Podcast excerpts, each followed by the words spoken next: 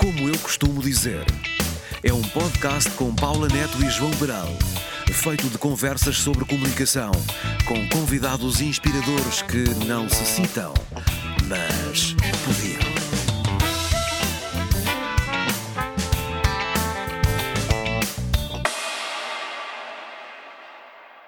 João, como é que tu costumas dizer? Olha, eu costumo dizer que trabalhar sozinho é uma grande chatice. Sim, trabalhar so- sozinho é uma grande chatice. É uma grande chatice e eu, neste, nesta nova era do commute e remote e etc, etc, começou-se a convencionar que as pessoas estavam melhor em casa do que na empresa. E, e isso abre uma data de conversas. Eu, eu- eu também acho que não, não, não faz sentido ir para o escritório todos os dias, mas uma das coisas que tenho aprendido é que entre o não ir para o escritório e o estar em casa há um mundo de oportunidades. E, e descobri que trabalhar sozinho é uma grande chatice, é a minha grande Mas, chatice. mas há aquela coisa do sozinhos juntos, não é? Sozinhos juntos, exatamente. Não é? Juntos sozinhos. Isso é como, como as crianças no, no berçário. Eu, quando os meus filhos andavam no berçário, eh, brincavam juntos sozinhos, que era cada um, cada um para o seu lado. Se as que- brincadeiras paralelas. Os, eh, se calhar os espaços de cowork às vezes é isso, não é? As pessoas trabalham ju- só- juntos, mas sozinhos. Exatamente. Se calhar é a altura ideal para falares aqui um bocadinho sobre o Fernando Mendes. Então, nós hoje, nós hoje para, para juntar esta conversa, só assim para provocar, trazemos a pessoa certa para se dizer qualquer. Temos hoje aqui a conversar comigo e com a Paula, uma pessoa com quem é perigoso dizer. Eh, eu, sobre o coworking acho que, porque quando se diz esta frase, isto abre, é, um, é uma rampa de lançamento para uma conversa enorme com o Fernando Mendes. O Fernando Mendes é, eh, por muita gente, eh, citado como o pai do coworking em Portugal. É assim, já li isto em vários sítios e é uma coisa muito engraçada. Eu conheço o Fernando há muitos anos e, hum, para- eh, e o F- o Fernando começou como a sua carreira na Fórum Estudante. Foi assim, um dos designers da engenharia Fórum Estudante. Num tempo em que havia uma coisa que eram as revistas, que era uma coisa que tinha páginas, fazia assim, desfolhava-se. Muito vintage. Uma coisa muito vintage. Sim, muito vintage. Foi, é um designer, bem, eh, temos essa afinidade eh, que nos uniu há muitos anos também, que nos juntou há muitos anos em conversa, que é um, o, vimos os dois do design editorial como ponto de partida. Eh, o Fernando foi, foi designer de uma revista que algumas pessoas também mais crescidas se lembram que era Vert. Eh, não sei se estou a dizer bem, se é Vert, Vert. Verte. Eh, Vert, desenhava Vert, uma revista mais ligada ao bodyboard, etc. Eh, foi um designer também ligado a uma revista que toda a gente conhece, que é Cais. Marcou, marcou esse design. E depois disso, que foi mais, acho que foi mais ou menos na altura que nos conhecemos, ehm, estava ligado a um, um dos primeiros portais, nos primórdios da internet, quando começou a haver a bolha da internet e aquele fenómeno, e falava-se de portais e toda a gente ficava fascinada com. Há um portal, havia um, houve um primeiro portal que fascinava toda a gente em Portugal, que era o Terra à Vista. E quando eu Exato. conheci o Fernando, eh, o Fernando era o diretor criativo do Terra à Vista, foi nessa altura que nos conhecemos. Uau! Eh, outras curiosidades ainda sobre o design, embora sobre o Fernando Mendes enquanto designer, é que ehm, esteve na criação também da identidade do Banco Alimentar, que é, que é uma, é uma marca eh, engraçada também das nossas vidas, todos, com que todos nós nos cruzamos, e mais à frente, em 2009, eh, chateado com, com a vida, e ele depois já partilha connosco, fundou o Cowork Lisboa na LG Factory e foi a partir daí que se ligou esta ideia do coworking e começou a ficar ligado e associado ao movimento coworking. Depois disso fundou o Now Beato, eh, No Office Work, que agora queria dizer Now, um, e hoje junta-se aqui connosco à conversa. O Fernando, além disto tudo, nesta mistura entre, o entre o seu background designer e o facto de ser eh, o facto de ser o pai do coworking, é também professor de design e é uma pessoa que é conhecido e reconhecido entre o IAD, a Católica e o Politécnico de Castelo Branco, como uma pessoa que transforma a sala de aula e que gera os espaços da sala de aula também como uma comunidade especial. Olá, Fernando. Bom, está feito, não é? Posso ir. Estou espantado com a tua memória. Nem eu me lembrava de tudo isso, sobretudo por essa ordem. Eh, inverteste aí só algumas. Uh, deste uns saltinhos, não é?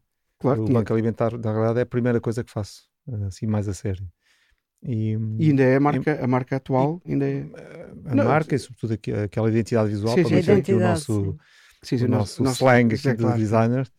Um, sim, aquilo ainda com pequenas alterações mantém-se absolutamente igual. E não é, não é uma coisa que possa mudar facilmente, porque não é brilhante, é um trabalhinho feito por alguém que tinha 21 ou 22 anos na altura, e por outra pessoa, pelo Jorge Vicente, fomos dois. E foi uma noite de volta de pincel e tinta da China e coisas do género, porque não havia computador ainda. E a encomenda não era bem um logotipo. Era preciso, o que era preciso para o dia seguinte, ou quase para o dia seguinte, eram cartões de visita. Nós é que dissemos, bom, mas cartões de visita convém ter alguma coisa, talvez um logo. e, pronto. e nasceu assim um logo do Banco Alimentar, há muitos, muitos anos. Mas sim, o resto da história bate certo, com mais uh, é engraçado. estás a dizer- desfazamento no tempo, tudo bate certo. É muito engraçado isso que estás a dizer, porque parte logo daquele pressuposto que, que os designers eh, sabem que é, eh, que é tentar resolver o problema e não necessariamente, necessariamente reagir ao pedido, ao pedido, à dor que a pessoa identifica. Portanto, é tentar desafiar a pessoa a encontrar uma pergunta, não é? E, Uhum. e vocês aí encontraram uma pergunta, não é? Como é que isto se calhar. Isto às tantas, isto para fazer um cartão de visita, às tantas fazia-nos falta uma identidade, não é? Mas olha que eu, por acaso, eh, acho isto que, que o João está a dizer, mas também acho que a maioria das pessoas, quando. eh, não é só com os designers, eu acho que é com os designers e com os criativos em geral, tem sempre uma palavra a dizer. Não é? Sabem sempre imenso, sabem sempre muito mais que os, que os arquitetos, que os designers, que... e então eh, a pessoa procura uma solução, mas o cliente tem sempre outra solução, portanto aí tiveram muito bem, não é? Que Uh, foi à primeira, também era para o dia seguinte. Sim, não havia muito para onde, quer dizer, não havia outra possibilidade, não é? Era mesmo para o dia seguinte e, portanto, lá saiu o cartão com o logozinho e lá seguiu. O grupo fundador eram 30 pessoas e eu acho que era, foi mesmo no dia seguinte, porque eu acho que produzimos mesmo uns cartões lá ou encontramos forma de imprimir para o dia seguinte, qualquer Foi mesmo, enfim, nesta área trabalha-se sempre desta, desta forma, não é? Muito sempre em cima do joelho, uh, mesmo que não nos agrade sempre, mas esse projeto em particular foi. Havia ali a urgência de Pois, de pôr o projeto cá fora, foi, foi o que eu percebi na altura, e de hum, e continuar a fazer o que ainda hoje faz, tentar ajudar a gente que, que precisa. mas olha, Mas é engraçado, deixem-me só dizer-vos diz, isso, porque esta, essa questão do problema está a mudar agora um bocadinho e, final, e felizmente está a mudar. Já não somos tanto, refiro-me ao design e aos designers, não é tanta questão de responder só aos problemas, é mais de participar na identificação do que é o problema de facto. E essa é uma coisa que eu, que eu converso muito com os meus, com os meus alunos. Não, e eu isso é uma, é uma oportunidade muito engraçada porque traz os designers para a mesa dos crescidos, não é? Uhum. Os designers deixam de ser só aquele último reduto que é eh, um determinado grupo de pessoas, nesses casos, as 30 pessoas que criaram o banco alimentar, idealizam o projeto e depois, pronto, ok, alguém tem que desenhar isto, não é? E de repente os designers estão a começar a ser chamados também para já agora eh, participar na conversa. Isso, obviamente, é uma oportunidade muito interessante e é uma oportunidade que eu cruzo eh, fazendo uma, uma ponta aqui com o princípio da nossa conversa, com esta ideia da importância das comunidades e com a importância da partilha. Tu achei muita graça tu teres dito, quando eu disse que quando nós dissemos que tu eras o autor, o criador do- da, da identidade visual do Banco Alimentar, tens dito, bem, não fiz isso sozinho. E, e, é e- porque há uma diferença entre a pessoa fazer sozinha e não fazer sozinho, o trabalho nunca, nunca é igual. E eu, eh, voltando ao ponto de partida, acho uma chatice trabalhar sozinho. Tenho, tenho, tenho descoberto isso. E não- ainda por cima com o amigo da infância. E, mas devo dizer que não foi sempre uma, uma história positiva. Uh, como já passaram umas quantas décadas, eu acho que em cada década, um- numa andámos, uh, eu e o Jorge, alinhados que, uh, na ideia de que éramos coautores daquele, daquela identidade visual, na década seguinte, quase à batatada, a dizer quem é que tinha feito de facto. Porque a verdade é que, acho que posso contá-lo, não estávamos completamente sóbrios. E portanto ninguém se lembra muito bem do que, é- de quem fez o quê. E o trabalho ali estava bem dividido, porque aquilo é um B e um A. E era preciso fazer, um teve que fazer o B, outro teve que fazer o A. Eu sei uma parte da história, sei um bocadinho menos, melhor do que, o- do que o Jorge, porque deve ter bebido um bocadinho menos do que ele naquela noite. Isto não fica nada bem alinhado com a história da- do Banco Alimentar, mas Sim, eh, ok. espero que a doutora Jónia não ouça esta, este, este programa. Ah, ou que ouça. Não, espero que ouça. Espero que Espero ouça, que ouça. Aliás, nós vamos Ah, enviar. Não, e há- e há- não, é, não é e- possível contar tudo, mas sim é, é uma, é uma noite de colaboração, se calhar alcoolizada, mas eh, muito frutuosa e muito. Eu e o Jorge somos, sempre funcionámos assim, em tudo. É um amigo aqui de infância, não, não, não está tão perto agora de mim, pelo menos numa base diária, ou semanal, ou mensal sequer, mas há hum, grande afinidade entre duas pessoas que são completamente diferentes. E Olha. sempre me agradou esse choque de Mas diferença. olha, Fernando, deixa-me só aqui eh, fazer aqui uma ponte melhor. comunitária entre ah, ah, criar esta comunidade que o João dizia e depois passar para ser o pai. Isto é uma responsabilidade enorme, não é? Ser o pai do co-work em Portugal, não é? Como é que isto foi esta ideia de comunidade ou começaste a trabalhar sozinho? Como é que isso aconteceu? Essa, isso, isso surge como? Estas Surge profissões como todas. surgem também- as melhores coisas da vida, sem planear. Pois. Às vezes também se é pai sem planear. Eh, E Sim. eu não, não planeava ser pai, fosse do que fosse, para além dos meus, dos meus filhos e até dos meus filhos. É outra história que posso contar, mas até dos meus filhos, o Não, planeamento. deixa estar, deixa estar. é, é, enfim, Nós- foi algum planeamento, Não, sim, se calhar até planeamento a mais. Um, mas não, não, não estava nos meus planos eh, um dia ser eh, eh, intitulado o pai fosse do que fosse. Um, e aliás, tenho, tenho que começar a pensar em ser o avô do coworking, não é? porque os meus filhos já vão ficando com alguma idade. Um, mas o Cowork Lisboa e esse primeiro espaço de coworking, pelo menos com essa, com, com usado claramente o, o, o termo coworking e verbo também, porque ele é um verbo, é um substantivo, é um espaço, é uma série de coisas, um, surge pelas piores razões. Como designer, eu estava a perder trabalho, a perder dinheiro, a perder eh, clientes porque não conseguia responder àquilo, àquilo que alguns clientes me pediam, um, porque já não se conseguia fazer tudo sozinho. Tão simples quanto isso. Até ao dialbar da internet, um designer, um freelancer, fazia quase tudo em casa, não é? Com relativa facilidade. Ah, Quando, quando, come- quando a coisa escala para o digital, começamos a perceber que temos de ter eh, mais uma série de profissionais e que são de áreas que nós não dominamos de maneira nenhuma. Portanto, ou aldrabamos, não é? E dizemos que sabemos fazer tudo e depois não sabemos, ou então convém ter uma rede de gente à volta. E eu já trabalhava em casa e tinha essa rede, mas não era uma rede próxima. Era uma rede à Pois. distância do telefone ou, da, ou do e-mail, eh, enfim. E, quando li o termo coworking, para mim foi imediato. Eu percebi, isto é a minha, é é a minha tábua de salvação, é isto que eu quero fazer. Ainda por cima, resolvo um problema criando uma coisa que me vai agradar imenso. Portanto, a Sabes- coisa nasceu por causa disso, não nasceu com nenhum Sim, plano. sim, E sim. é E tu nasceu pela negativa, já vos conto, mas nasceu pela negativa. Porque se toda a gente tivesse dado palmadinhas nas costas, dizer fantástico, Fernando, vamos lá, e eu ajudo-te, e não, eu só recebi não de toda a gente. Mas olha, sabes que há uma, uma corrente que surge até eh, depois da, da pandemia. Eh, As pessoas foram para casa e começaram a trabalhar a partir de casa, etc, etc. Que a criatividade, não é? Eh, os processos criativos, não é? Eh, Perdem-se muito eh, com as pessoas em casa. Elas precisam da, da, da presença uma das outras e do trade-off e, das, e, e- e destas trocas, etc. É uma chatice, é uma chatice. Eu fiz- eu fiz É, eu é- fiz é uma chatice do ponto de vista comportamental, mas também Não, é uma é chatice do ponto de vista da própria produtividade, porque a criatividade e a produtividade Sim, têm, precisa de espelho. têm precisa de espelho, exatamente de- e, e têm precisas de colisão, sobretudo. Sim. Nem que seja sozinho. E há gente que é muito criativa, ou tem um ato criativo, ou que os outros consideram criativo, ah, e até pode estar sozinho. Mas na realidade não é sozinho, é sozinho com os pensamentos dele e com o cruzamento de tudo o que sabe e do que não sabe, e do que imagina, ou, ou do que vê e do que observa. Mas, eh, mas tem muito a ver com esta ideia, para mim tem muito, e eu repito muitas vezes, tem muito a ver com colisão. E, é- e por isso é que me refiro ao Jorge Vicente. Eu sempre fui muito pois, pois. eu e ele. Exatamente. É- é- os dois eram criativos numa única coisa. Se calhar isoladamente não- nunca teríamos chegado a algumas coisas que fizemos juntos.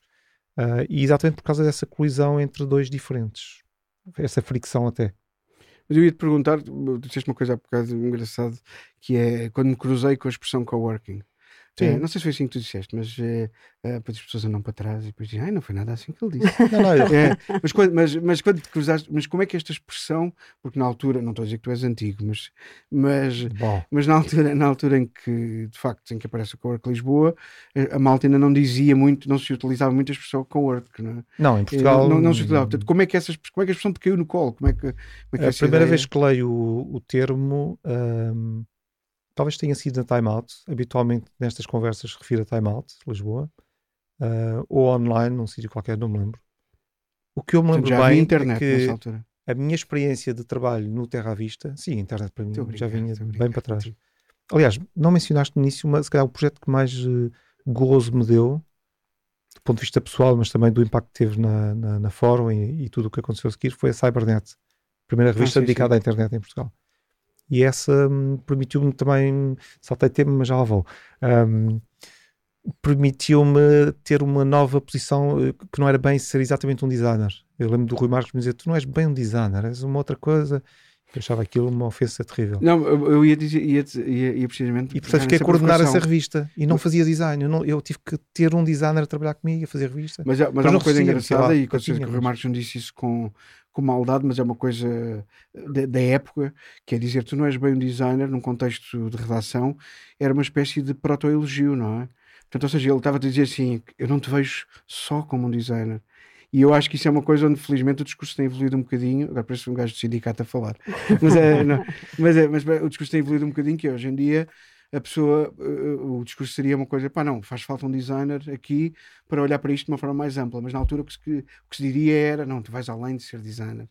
Quando na verdade não vais, porque depois tu, eh, obviamente, quando vais coordenar eh, a revista, vais a pensar como um designer e é isso que faz a diferença. não é? E Mas nunca me olha- consegui dissociar completamente dessa, dessa forma de pensar, como é evidente. Mas sabes que as pessoas também, eh, só agora, é que- eu por acaso nós estamos aqui três pessoas que podem, que são mais ou menos eh, parecidas, que fazem muitas coisas, o que é muito difícil para os filhos, que é mãe, qual é a tua profissão? Bem, então e tal, se calhar, eu não sei escrever o que é que tu fazes, não é? Eh, e agora isso já é comumente aceito, mas não era. Ou seja, as pessoas quando fazem muitas coisas, ah, tu és um designer, não és bem um designer. Ok, eu posso ser isto, posso ser um designer, e posso ser um bom coordenador, e posso ser um professor, e posso ser mais coisas, mas era uma coisa que era difícil de ser aceito. Tinhas um rótulo e eras aquilo. Aliás, eu acho que o, o Fernando Mendes é exatamente a prova disso, não é? Que é professor, é designer, é coordenador, é criativo, Agricultor, é agricultor. mau, mas agricultor. Mas olha, e como professor, como Porque é a que. intenção, a intenção é. Professor era a coisa que não me passava pela cabeça. Se, se quiser descrever a coisa de forma básica, simples e, e anedótica, eh, não gasto dinheiro com psicólogo. É catártico. Estar dentro da sala de aula com miúdos, não sou exatamente eu. É um outro Fernando Mendes e, portanto, os psicólogos expliquem, quero lá saber, não é? Eu sinto-me bem, faz-me bem e a alternativa para mim, se ficar entregue a mim próprio, é eh, consultas de, de, de psicologia e, e psicoterapia. Portanto, aquilo é uma autoterapia. Às vezes os miúdos, quando, quando os vejo mais em baixo, ou então que me vêm agradecer, professor, então, no fim das aulas, no fim da- dos semestres, não imaginam o que fez por mim, ou quando consegui uma, um, um emprego, ou uma posição numa empresa, ou uma promoção, outra coisa qualquer, e que vêm agradecer muito, eu, às vezes só o penso, outras vezes, quando já conheço bem aquela pessoa, que já é mais do que só um aluno, nunca é só um aluno, mas hum, eu é que retribuo o agradecimento, dizendo, não, tu é que não sabes o que fizeste por mim, não podes imaginar. Não é? Eu estava contigo numa sala e a alternativa seria estar muito em baixo ou completamente é? virado do avesso. Portanto, eu, eu não comecei a dar aulas, eu odeio dizer dar aulas ainda por cima, mas não comecei a ser esta coisa, o professor, eh, por desígnio próprio. Outros viram isso em mim, volto ao Rui Marques. O Rui conseguiu ver em mim coisas que eu não, não- nem sonhava. E quando ele faz uma coisa dentro da empresa, deixa- deixa-se de contratar gente de uma determinada forma e ele decide ah, lançar uma coisa que se chamava Academia Fórum. Portanto, As Hum. pessoas entravam para a Fórum Estudante, para o grupo Fórum Estudante, já nessa altura, por via de uma academia. Passavam algum tempo a, entre outras coisas, aprender umas coisas sobre design, sendo que as coisas sobre design era dominar alguns softwares. Photoshop ou o Quark na altura, não o InDesign Sim, sim. e outras coisas Sim. lindas. E portanto, nessa altura eu tenho a primeira experiência de, ok, há aqui gente que eu não conheço de lado nenhum, ia morrendo de ataque cardíaco tr- três ou quatro vezes a cada uma das sessões, porque entrava em pânico com o facto de ter que falar, falar em público. A Paula é uma especialista, sabe bem o que é que, é? O que é que, dor, o que, é que dor, se sente é- nessa é terrível, coisa. É terrível. Ah, naqueles rankings que se faz sobre tudo na vida, parece que o falar em público está assim no topo da- dos receios de- Sabes, maior parte dos ah, humanos. tu conheces a piada do Seinfeld, não conheces? do Seinfeld. Eu sou completamente louco pelo Seinfeld. Ah, Mas qual, Deus, qual é delas? A seguir ao Reed é, é o Seinfeld. E, portanto, é a única Então, coisa que eu vejo no Netflix. é, não, não é, faz mal falar de marcas, eu- pois não. Não. Achas? Não, não, pode- não, eh, Não, por nós, favor. é um momento, não, por favor. Não, é que eu tenho em por casa, favor. tenho em casa um uma especialista de Netflix que comem Disseste tudo o que há de Netflix? Tudo Vamos que é vezes, séries de tudo e mais alguma. Eu não Acho suporto, que disse HBO. Não, nós, nós estamos, nós estamos super Não, também tem patrocinados, portanto, eu não suporto aquilo. Não há nada de vamos lançar umas marcas, todos os Não, tá programas bem, vamos lançar uma, uma marca assim ao Sim, calhas, ao calhas. para ver se agarra e pronto, depois até que haver Sim. Não, mas eu não digo outra vez Netflix. Tá bem? E se, e se Mas for dizias que preciso, além- além do vemos um na Nescafé. Netflix, Mas a, a propósito de andar na Netflix, Sim. o, a Paula ia contar, ias contar uma. Ah, então sabes a piada do, do Seinfeld, não? Eu vi Então- tudo, ah, mas não tudo, me estou a lembrar agora em particular. Então, os americanos Vou levam começar a rir se me começar a Ok, pensar ok, no ok. Seinfeld. Então, os americanos levam muito a sério, ah, só para contextualizar, levam muito a sério a oratória e levam, e falar em público, etc. Levam isso muito a sério. Ah, e então fizeram um, um, um survey, fizeram um, Um inquérito. um inquérito dizia survey. aos americanos. Netflix. Fizeram. Fize- Um aos- sorvete. aos americanos ahm, ah, sobre ah, quais eram os seus principais medos. E ah, o resultado deste, deste, desta pesquisa, deste inquérito, é que tinham mais medo de falar em público do que de andar de avião ou morrer. Uhum. E o Seinfeld faz esta piada. Então, se os americanos têm mais medo de morrer do que falar em público, quando estão a fazer o elogio fúnebre, preferiam estar no lugar da morte. Sim, Estás a sou a ver? mesma Seinfeld. Não me lembro do episódio, mas sou a Eu, Seinfeld. eu não sei se isto acontece num episódio, se é uma piada que já Daquelas, apareceu eh, depois. Sim, sim, mas sim, é dele e pronto. Pode ser da e é carreira já isso. mais a solo e não, e não E da é série propriamente E sim, as pessoas têm algum eh, têm medos, e cada vez menos, por acaso, porque cada vez há mais treinos e cada vez procuram mais ajuda, etc. Mas nas aulas, eh, por acaso é engraçado tu dizeres isso, e é, é mesmo muito interessante tu dizeres isso, porque hum, eh, muitas vezes eu apanho professores que dizem: eh, Ah, eh, eu não. Eu, eu não tenho medo nenhum de falar em público, porque eu dou aulas todos os dias. Ora bem, não é bem a mesma coisa. E depois, eh, o problema é quando sou chamado para uma reunião com pais, ou sou chamado para uma palestra, ou para uma jornada, aí é que eu tenho medo de falar em público. Ora bem, não é bem a mesma coisa. Não é bem a mesma coisa, porque na relação com os alunos há uma relação de autoridade. E, portanto, isso vai sublimar ali um bocadinho os receios do juiz, etc, etc. E mais, há tempo para remediar, porque à partida. ah, ah, se tu vais fazer uma apresentação, tens 10 minutos, 15 minutos. Uh, se vais dar uma aula ou um conjunto de aulas, pelo menos se isto mal na primeira, depois tens tempo para remediar e isso vai mitigando. Mas acho muito, muito interessante, uh, uh, porque eu acho que isso é um receio que acontece nas pessoas nos primeiros momentos, que é Epá, agora o que é que eu faço com estes 30 indivíduos aqui à frente? O que é que eu tenho para lhes Eu acho que a coisa se mantém ao longo da vida. Aliás, é uma coisa que não sei se já é daquelas coisas que são assumidas e que os atores vão, por exemplo, repetindo, mas não há ator que esteja a dar uma entrevista que não diga que continua depois de 30 ou 40 ou 50 anos de palco a dizer que sente as tais borboletas antes de entrar em palco. Sente sempre, parece que sente sempre. Quando Claro. tudo levaria claro. a pensar que ao fim de 50 anos o gives a shit, que são mais, mais um, é mais um espetáculo e portanto Sim, é mais um dia no escritório. mas sente é? sempre Mais- essa pressão. Mas e há- eu, cada sim. aula, cada, sobretudo cada primeira aula, com uma primeira turma, numa nova escola, num novo semestre, estou ali os primeiros 5 minutos a tremer. Eles não notam. Eles acham que eu sou o tipo mais confiante. Que é o que interessa. Claro. é Mas que eu depois falo também sobre isso. Mas Claro. olha, Quando eh, tu vais alguém muito tímido, e tu achas que o professor está calmo ou está muito tímido e muito envergonhado e muito isto e muito aquilo? O professor, claro que o professor está calmo, o professor faz isto, o professor é professor, não é? Portanto, eu disse, não, estou aqui quase a Sim. borrar-me nas não, mas calças. as- e as pessoas tendem a não, Não digo acreditar. borrar-me nas calças, Não. mas Sim, não outra dizes, imagem mais não dizes, não dizes bem que a renova. Renova. Sei Não, e- e- isso é renova. sempre interessante. Ele depois chega à casa, então, que gostaste da aula? Ah, o professor até me disse uma coisa muito interessante. Disse que estava tão tímido como eu e até usou esta metáfora muito engraçada, pai. É, e os pais ficam logo a pensar que bem emprega o valor da propina. É verdade. Mas olha, eu vou dizer uma coisa que, que eu acho que, que, pode, que é um elogio. pais. que é um elogio. Ah, há um case study da Sara Bernard, que era uma atriz de. E então, o, ah, isto é, é- é um case study que se usa que se e, e que aparentemente é, é mesmo atribuído a ela. E então, ela, cada vez que ia entrar em palco, tinha imenso medo, estava sempre nervosa e não sei o quê. E, e, e, havia lá uma miúda que entrava sempre toda fresca e tal. E, uh, uh, e um dia a miúda, requeta, diz-lhe: ah, eu não percebo porque é que a Sara tem tanto medo de entrar uh, em palco. Olha, eu não tenho medo nenhum. E ela respondeu assim: Mas terás, minha filha, no dia em que tiveres talento. Ah, pois. Portanto, há aqui a ideia também de uh, da responsabilidade e do nosso talento ser posto em causa, não é? Pode Também ser uma boa coisa para se repetir, não é? Quando, quando se está muito nervoso à frente de uma plateia dizer eu tenho montes de talento.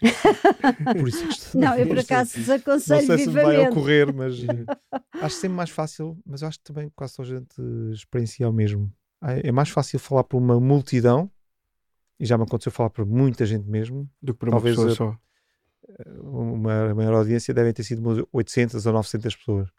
Mas tinha tantos holofotes em cima, tanta luz, que eu nem sequer conseguia ver que as é, pessoas. Fica abstrato. E, fica portanto, abstrato, é, que se dane, não custou nada. Por outro lado, se tiver que fazer uma, agora, doutoramento, não é? E tenho já para a semana, salvo erro, dia quarta-feira, tenho uma, uma defesa de proposta, de nova proposta. E vou estar a fazer isto com gente amiga. É quase, aliás, brinquei a dizer, leva as cervejas. No entanto, eu sei que vou sentir a pressão. E são só quatro pessoas. E amigos, e próximos. Vou levar as cervejas. O, não sei se não é pior até. Vou levar é? as cervejas primeiro. Mas olha, isto, o nosso. Desculpa, João, não, diz. Não. Mas agora vais dizer. É.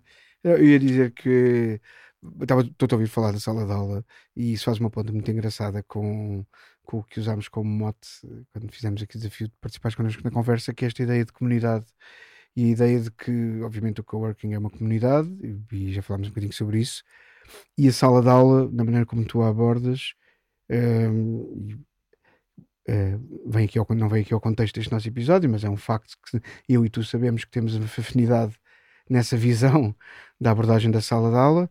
Um, eu, é, é agora que se diz assim, para as pessoas lá em casa, não é? aquela coisa que se diz para para as pessoas lá em casa, eu, eu estava a ouvir o Fernando falar e estava a dizer, eu fui professor por culpa de, pronto, eu, eu sou professor por culpa do Fernando e portanto é, é, é engraçado tê-lo aqui hoje porque eu, eu, eu, também me tornei professor porque uma outra pessoa, que neste caso é o Fernando Mendes, está aqui, achou em determinada altura que eu, que eu fazia sentido num determinado contexto. Portanto, foi engraçado que eu ouvir-te ouvir explicar isso. E, e, e, quando tu falas sobre a, um, o nervoso com que entras na sala, sobre a relação bidirecional que estavas a falar, o que dás e o que recebes, o que agradeces aos alunos no final. Isso, no fundo, é uma ideia de comunidade. E essa ideia de comunidade, eu, eu, eu tinha isto. Eh, quando te convidámos, tinha pensado como é, que, como é que íamos trazer essa conversa, essa ponte entre o que é o coworking e o que é a sala de aula. Mas, uh, mas, mas a resposta está aí, não é? Está nessa ideia de que a sala de aula também é uma comunidade, também é uma comunidade de conversa e não necessariamente aquela coisa unidirecional de em que o alfa é um o professor é um alfa emissor que só ensina, e aliás é uma, uma conversa que transmite, eh, trans, sim, Adoro. Eh, transmite, tem que transmitir, transmite, e portanto, que, que são os alunos que aprendem, não é? É, é, é a evolução para essa ideia, que são os alunos que aprendem, não são as pessoas que ensinam ah. ou que transmitem, não é? Mas Comenta se calhar foi, foi possível durante muitas décadas até que houvesse uma até que, que, acontecesse esta inversão da pirâmide, não é? A coisa era absolutamente piramidal, não havia qualquer dúvida. Entravas dentro de uma sala de aula e aquele tipo de cabelo branco que estava dentro da sala sabia mais do que tu. Era quase impossível que não fosse assim. Se tinhas 18 anos e ele 50 e tal, hum, não podia ser de outra forma, em princípio. Hoje não é assim. Hoje eu entro e dentro da sala tenho um montão de gente que sabe muito mais do que eu sobre um montão de temas, sobre um montão de coisas. Pesquisa. E algumas sobre de design.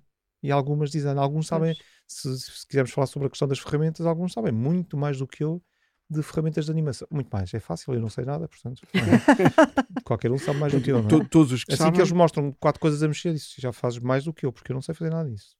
Mas também não quero. Uh, um, mas voltando à, à ideia de comunidade o termo é abusado hoje em dia, é? muito abusado. Usa-se o termo para quase tudo. E eu gosto de o ver, ou gosto de o descrever como, ou pelo menos quando se estabelece os limites do que é uh, fomentar, ou gerar, ou gerir também uma, uma comunidade, gosto de pensar sempre uma coisa que não é minha, uma ideia que não é minha, do Alex Hillman, um dos, esse sim, um dos gurus do coworking mundial, e que dizia, ou ainda diz, que uma comunidade só pode ser gerida se participares dela. Não, não é uma coisa que possas fazer de fora. Hum. Portanto, não, quando se contrata gente ou empresas para fazer gestão de comunidade na empresa, A mim dá-me vontade de rir, não é? Por acaso não é bem rir que me dá vontade, mas, mas pronto, acho que percebem o que eu Mas quero dizer. chorar.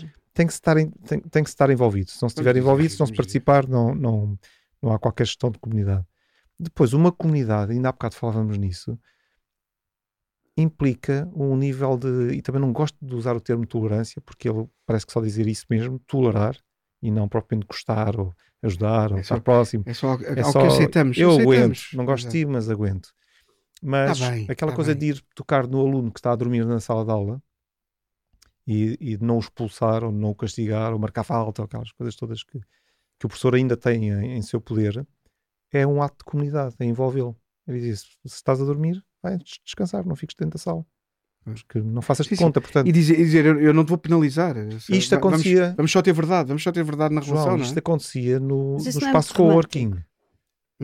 Isso não é muito romântico. O quê? Eh, eu não te vou penalizar, não vou fazer nada. ah, Não é muito romântico. Não, por acaso não acho. Estou a provocar. Não acho, não, não acho Ah, romântico. hoje em dia é Acho prático, acho prático, é, porque tu, se tu o expulsares, provavelmente vais perdê-lo, não é? Acho, porque ele, mesmo que possa até voltar, eh, voltar a estar presente, volta a cumprir. Eh, Acho que a pau por romântico quer dizer se não é pernicioso, se não é, se não se vai se não se vai ter de volta uma coisa terrível. Temos Não, se não o fizermos Não, hoje em dia. não, não. eh, na- verdade, eh, eu até concordo com isso. concordo que, bem, Paulo, que é importante envolver as, pesso eh, as pessoas a quem nós damos aulas ou formações, é, é fundamental. Embora haja aqui uma, um- uma diferença enorme entre dar formação e dar aulas, porque a, a formação é uma coisa eh, muito mais comunitária e muito mais eh, orgânica e a relação é muito mais envolvente, não é? Até porque, por exemplo, esses poderes todos que eu acho que já não, se- não, não existem, sinceramente acho que já não existem, estão lá escritos, não é? Um bocadinho. Estamos em Portugal, não é? As, as, as, Mas- aquilo mas está o- lá do, do género lei, mas as leis são mas o professor, o recomendações. professor pode reinterpretar Pode reinterpretar. essas leis também, não é? Seja, não, é o que eu estou a dizer, elas tá- já tá- não existem. O que o Fernando está a fazer é uma reinterpretação, Claro. não é? No fundo é uma reinterpretação, é precisamente o que eu estou a dizer. E, é, hum, e portanto, eh, esta ideia de que é importante envolver o aluno, eh, mas por outro lado, apesar da minha provocação, há aqui qualquer coisa de. de- isto vem aqui de um sítio qualquer que me. Sim, sim. Uh, mais ou menos mais ou menos sincero que é uh, a, a- a relação que se estabelece uh, pode ser sempre comunitária sem se perder de vista uh, também uh, algum protocolo não lhe, vou, não lhe chama regra repara mas estou a fazer uma tradução rápida daquilo que eu quero dizer Há algum protocolo porque e é para aqui que vai uh, o meu raciocínio porque hum, porque gerir uma, uma sala de aula eh, ou gerir uma sala com muitas pessoas é uma espécie de gestão de condomínio. Uhum. E se não conhecermos todos o protocolo, Posso, posso, posso fazer aqui uma provocaçãozinha? não. Não? Tá Não bem. sou convidado, não sou convidado, claro. Então Vou fazer uma provocação respondendo pelo Fernando com as palavras dele. E depois a seguir deixamos. eh, eh, e a seguir, a seguir depois eh, logo vejo como é, que ele agarra- como é que tu agarras a bola. Está bem. A propósito disso que tu acabaste de dizer, não é a propósito, mas, mas pegando nisso que tu acabaste de dizer, o Fernando Mendes, a seguir ao Cowork Lisboa, fundou o No Office Work, o Now, junto, ao, ali, no- junto ao criativo do Beato, nesse, nesse, nesse novo espaço do ecossistema empreendedor da cidade de Lisboa e toda essa energia. E eh, esse projeto que, entretanto, que entretanto, ou tu próprio poderás falar, Boom. se, se explodiu e agora eh, Não, não já, já- ou já não está já não estás ligado a ele, mas na despedida, na despedida desse, de- desse projeto, tu disseste estas palavras que eu trazia aqui, nem de propósito, a contar com este momento, Um disseste stalker, assim, não disseste. que, disseste que o Now foi criado para ser um espaço absolutamente baseado em abertura, diversidade e discurso livre. Uhum. Isto são palavras tuas.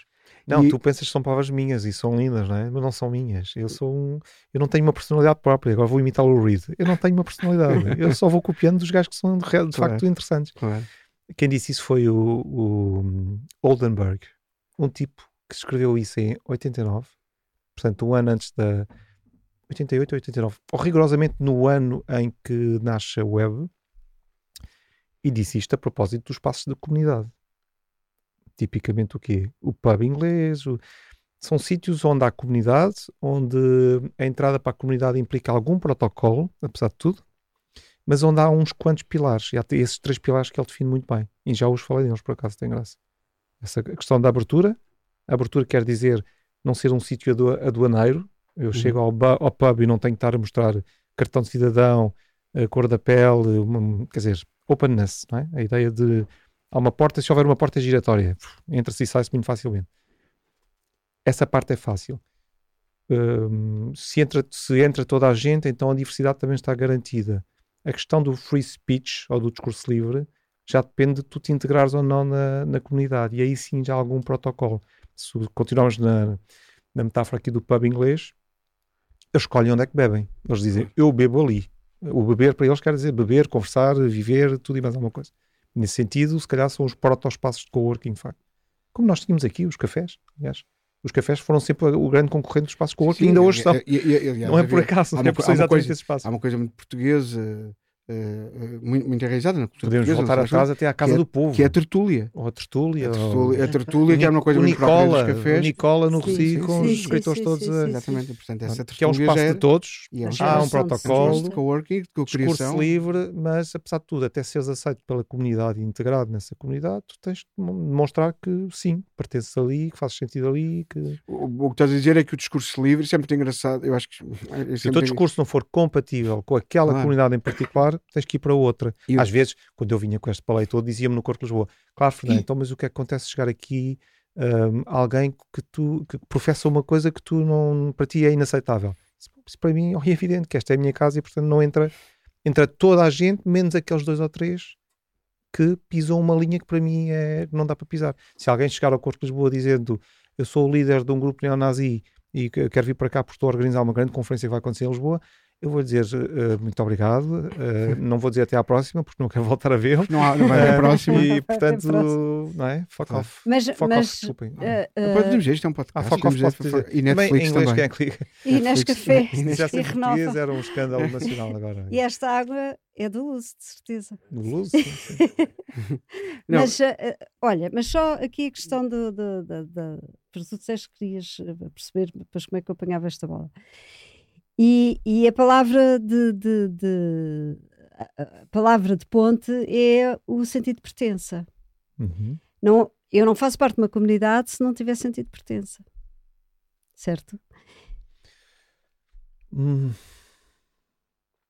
Eu tenho que não há uma camisola de pertença. Estou a pensar não, na não, pertença, não, não, pode, a coisa não pode revelar até a, coisa de vestir a camisola, porque num espaço de coworking, se houver uma camisola, é uma camisola por cada uma das pessoas. Não, eu estou a pensar no termo comunidade exclusivamente no contexto do que são espaços de coworking, são uma coisa muito, apesar de tudo, particular. Percebo okay. a questão da pertença, mas, mas estou, eu... a imaginar, estou a, imaginar a, a, a, tradução disto para, para aquilo que é meio empresarial, onde até há bem pouco tempo, relativamente pouco tempo, havia esta coisa de vestir a camisola, que era o contrário do que estávamos a falar, não é? Mas... Abertura, diversidade e, e discurso livre, uh, nem pensar é nisso. É verdade, mas hoje em não, dia não, também... Não, não é para aí que eu vou, Hoje atenção. em dia também já se começa a perceber que mesmo no contexto corporativo, eu tenho tido algumas experiências muito interessantes de reflexão com isso, com grupos de empresas, até com grandes grupos com grandes empresas em Portugal, que mesmo no, no, contexto corporativo, empresas grandes, estão a perceber que cada pessoa tem que conseguir levar a sua própria camisola. Esse, é, esse é um novo discurso e, eh, e eu, por isso é que eu acho interessante também falarmos sobre comunidades, porque uh, se é verdade que o coworking começou por ir aprender com o mundo corporativo, como é que se traz o mundo corporativo para esta, para esta lógica mais não, de não, pub? Nós aprendemos a partir de é, tudo que eles faziam é, de errado. É, e, e é, não, mas, mesmo que fosse-se aprender pela contraditória, Sim. e agora, agora a inversa está a acontecer. Portanto, agora, agora de repente as empresas, tal como estão a querer aprender com as startups, também estão a querer aprender com esses espaços comunitários. E eu tenho ideia, tenho observado. Depois que... de os terem renegado durante claro, uma década e meia. Claro, claro. Não, mas, é, mas é, vamos fazer no, fundo, aqui... no fundo foi esperar.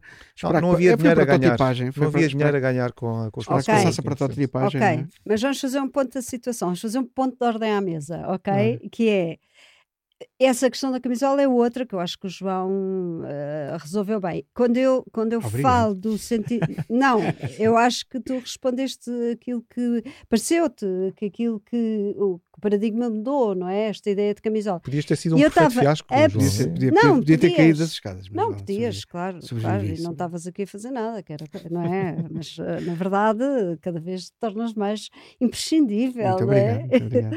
Não, mas eh, eh, eu, eu não estava a ir. eh, o sentimento de pertença não tem a ver com vestir a camisola. Atenção, o raciocínio para onde eu que, que me estava, eu estava a levar este raciocínio para o seguinte, que é a ideia de estar numa comunidade que é numa comunidade educativa que é uma sala de formação ou uma sala de aula. E aqui tem de haver sentimento de pertença, porque isso até infere na participação. Uhum. E, portanto, não era tanta a ideia da. Sim, eu estava a cingir-me rigorosamente ao espaço Exato, que é apesar isso, é de tudo isso. não é replicado na sala de aula atual.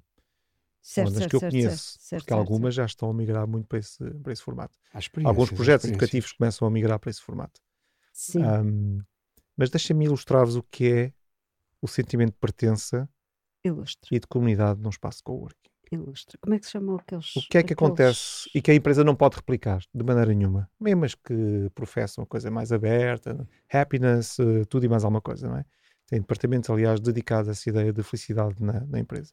Pois é, Mas depois é não podem replicar isto que eu vou dizer. Num espaço de coworking, no meu em particular, tínhamos um brunch mensal. Não havia propriamente inscrições. Está aberto o brunch. Quando alguém decidia e que não era eu.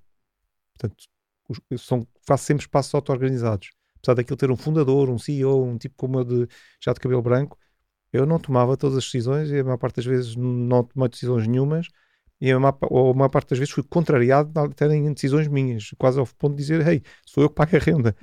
não quero saber. Fernando, tu dizes que o espaço é nosso. Portanto, nós fazemos como bem quisermos. Mas o limite para mim, quando me perguntavam o que é comunidade, eu apontava sempre, se tivesse essa sorte naquele dia, apontava para uma pessoa que não estava no brunch.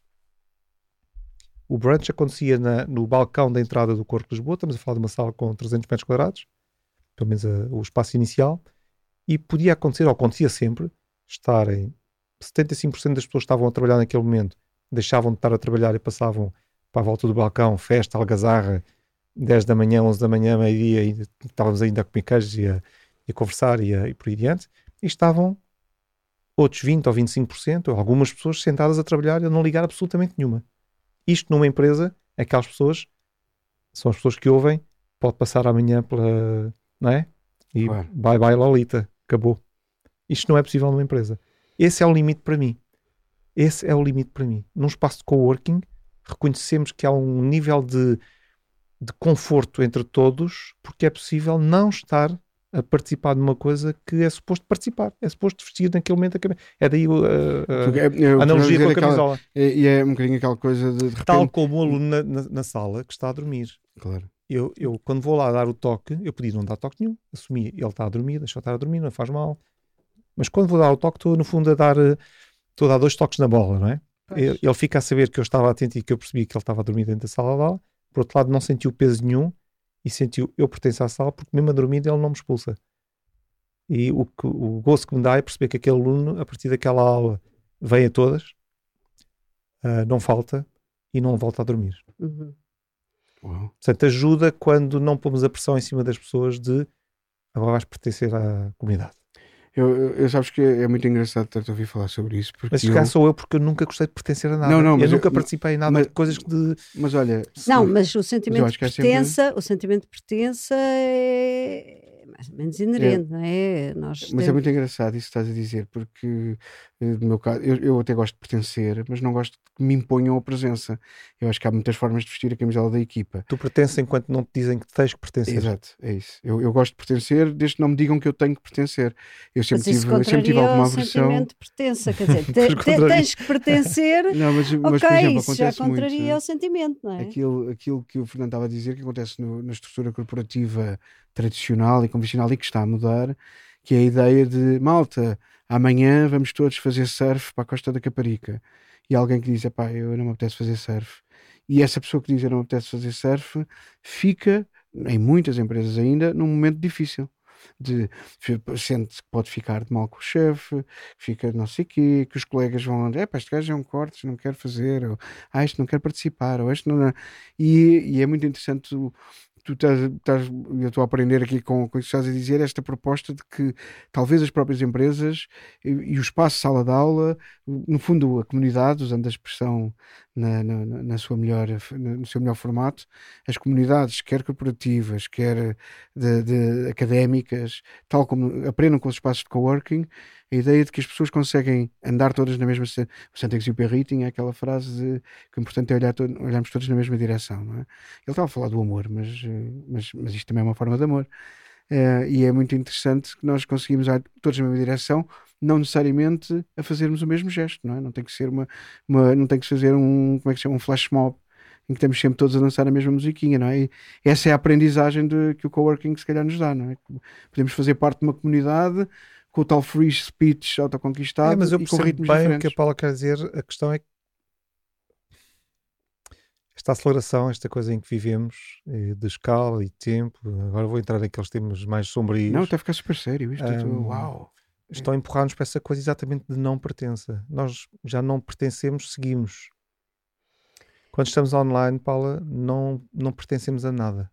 Sim, sim. Nós seguimos, uh, uh, likeamos, sim, sim, sim. Uh, partilhamos e, com sorte, para ainda sermos minimamente humanos, fazemos uns comentários badalhocos. E isso é o que nos torna humanos nas redes. É o que nos, salva, resto, é o que nos salva. O resto já não é bem humano. Vamos, bem, vamos, é, vamos, parar ao palavrão que há bocado estava já a ensaiar e portanto.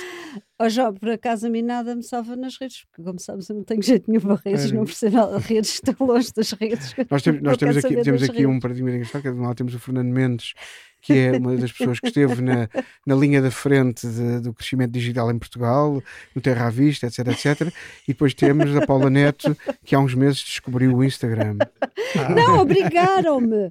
Obrigaram-me. Eu nova, não tenho uma rede nenhum... nova na vida de Paula Neto. Não, eu, eu só não parei tenho no TikTok. Nenhum... TikTok já é a única rede, não, a TikTok e o Tinder. Duas redes, por ah. razões diferentes, onde eu já não fui ver sequer o que é que era. Ok. Uh, uh, na verdade, eu, eu. O Tinder por enquanto, né? por enquanto está tudo Sim, a correr claro, bem. mas não há só Tinder, não... há muitas sim, outras. Há mais do que o Tinder? Há, ah, há muitas Epa. outras. Uh, mas sim, eu, eu não. Qualquer, qualquer telejornal bate o Tinder. E, portanto, mas olha, eu não tenho nenhum sentimento de pertença em relação a nenhuma, a nenhuma rede. Zero. Até tenho sentimento de obrigação. Sim, sim. Não, não, mas, mas, mas eu estou impressionado, estou aqui a processar que não estavas no Instagram, mas dominas variantes do Tinder. Eu? Sim, uh, frequentemente. Está a correr super nem bem. Sei, nem sei como é que é o layout, não sei nada. Não, sim, sim. não sei.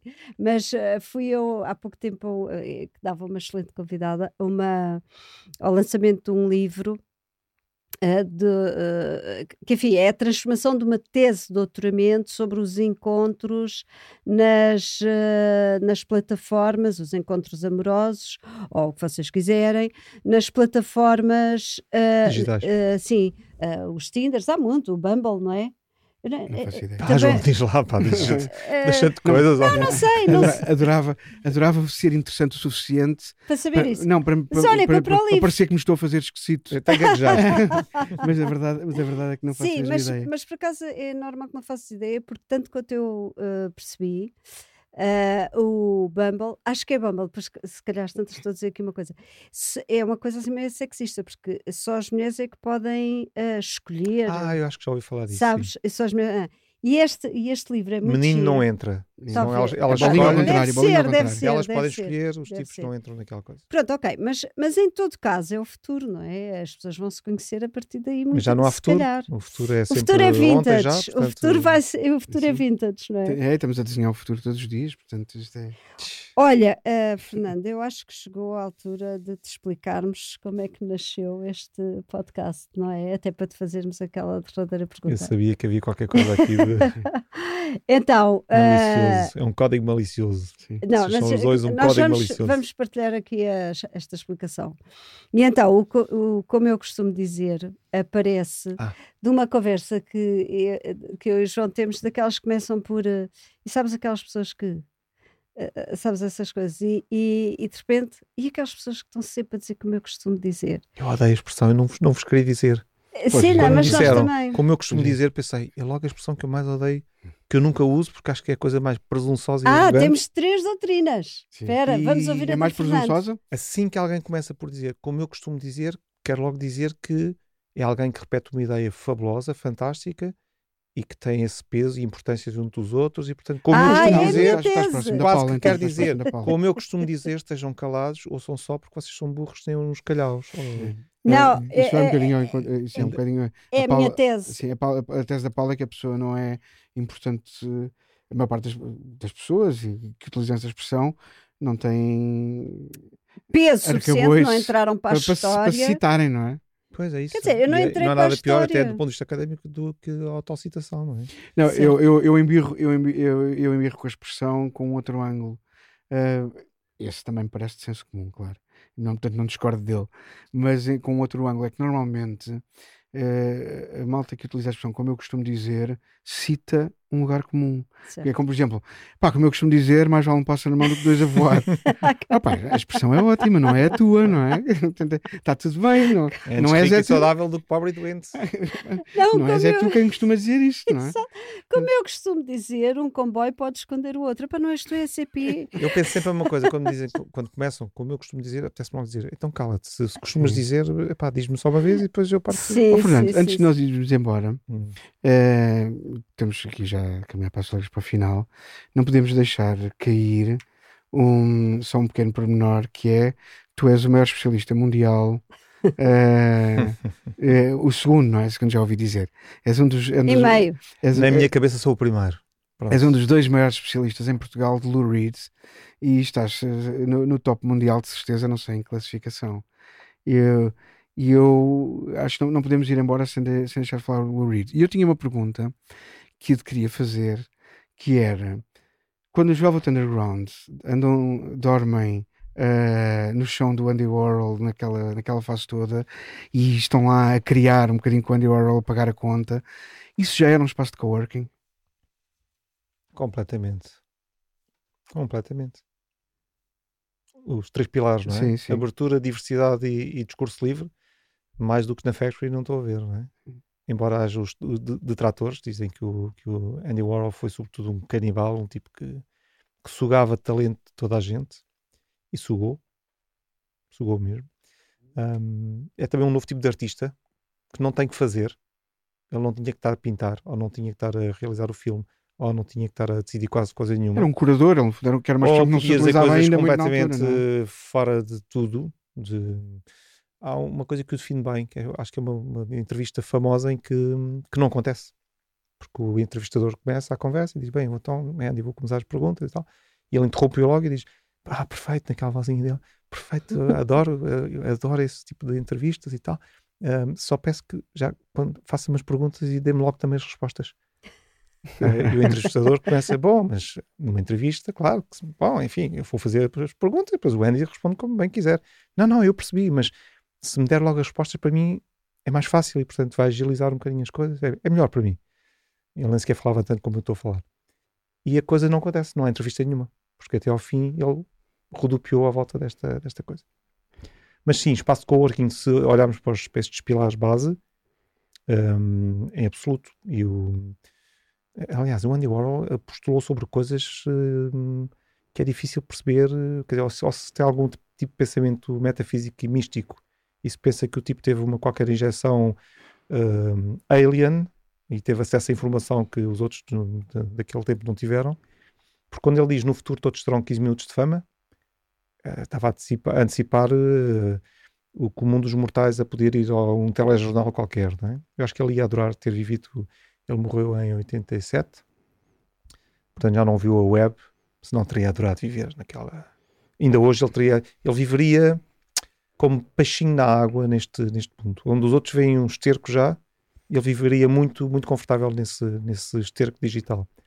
Um, mas a Factory, o espaço onde ele estava ligado, é que- aquele, a Factory teve várias vidas e vários espaços dentro, dentro de Nova York e foi sempre esse espaço de porta aberta onde tanto entrava o, o tipo a morrer de fome praticamente e que entrava a pintar, sei lá, trocava pintar uma parede por, eh, ou ajudá-lo a, des- a descascar mais uma banana, porque a banana do primeiro álbum dos Velvet não foi uma banana só feita para, a- para a capa dos Velvet. Um, ele, ele fez 50 mil versões daquela banana ah, e já existiam antes da, antes da, própria, da própria banda, quase. Um, mas qualquer pessoa entrava, participava, fazia. Aliás, a resposta dele era sempre: alguém entrava, posso fazer? Sim, claro, faz. É Ok. isso que, É incrível. Olha, e 66. atendendo, atendendo a que o Lou Reed entrou para a história, pode citar-se. O que Entrou é para a história tu quando nasceu. achas que. Com certeza. O que é que tu achas que o Lou Reed costuma dizer ou costumava dizer? Não iria dizer, ele nunca diria, eu costumava dizer, ou como eu costumo dizer, isso claramente. Eu nunca disse. Ahm, não é, é um tipo de personalidade complexa e que, e que bebeu muito do Andy Warhol, imitou muito dos. Aqui- Aquilo que eu disse há bocado, eu não tenho personalidade e, portanto, eu copio daqui e dali. É uma coisa que ele deve ter, ouviu e, e viu acontecer com o Andy Warhol. Mas depois fez de facto copiando do Bowie, copiando daquilo. Só que a cópia dele ficou muito melhor do que todos os outros, do, do que todos os originais. Um- Ah, eu sei que há muito mais fãs do Bowie, mas o Bowie não teria sequer existido como artista se não, se não tivesse navegado até Nova Iorque umas quantas vezes, fazer teatro. Fazer teatro. Ahm, e participar em peças muito à frente, com, enfim, com modelos de teatro também muito à frente. Ahm, e não teria conhecido Andy Warhol, não teria conhecido depois aquela banda estranha que tocava coisas estranhas. Os, os Velvet, na- com, a, com a Factory, com o Andy Warhol, eh, estavam integrados, pelo menos na fase de, em que ainda se conseguiam dar bem uns com os outros. Ahm, os outros, refiro-me especificamente à banda com o Andy Warhol, portanto, o primeiro álbum, sobretudo Banana e pouco mais. A partir daí foi sempre a descer, né? sempre, como ele diz numa das canções, não é? depois do primeiro beijo é sempre a cair, é sempre a ir por aí abaixo. E a história dos Velvet é- foi sempre essa. Sempre que saíam de Nova York, por exemplo, tudo descambava, sempre que saíam da Factory, tudo descambava, e depois foi descambando um atrás do outro, até não sobrar nada nem ninguém. Ahm, e pronto, já me perdi, porque vocês tocaram-me no nervo e Claro, eh, assim não, não, não, dá. mas mas acho- Estavas assim muito não- bem não- perdido, estavas Assim não muito dá. bem acho- perdido. Acho ótimo. Ok, bom. Então. Fernando, muito e muito obrigada. Foi Obrigado. ótimo. Ficámos aqui muito mais tempo. Como eu costumo dizer, eh, foi uma ótima conversa. Não, eu também acho que foi uma ótima conversa. Acho que, eh, como eu costumo dizer, espero que este podcast dure tempo suficiente para nós conseguirmos fazer uma segunda ronda. Já viste, Com- nunca ninguém diz o coisa. contrário. Nunca ninguém começa a frase dizendo eu não costumo dizer, mas hoje vou dizê-lo. Vão-se todos. nunca começamos a frase dizendo eu não costumo dizer isto, mas hoje vou fazê-lo. Uhum. Olha, mas eu, nós não costumamos dizer, até porque acho que nunca tínhamos dito isto, Nós não Mas- gostamos. mas, é, mas este, eh, este podcast nasceu porque eu e a Paula gostávamos de conversar um com o outro e achámos que era fi- fixe trazer eh, pessoas fixes para, para a conversa. E esta conversa foi bestial. Muito obrigado. Bestial, porque sou uma besta, mas uma besta Mas digital. Muito obrigado. Eu é que- é que agradeço.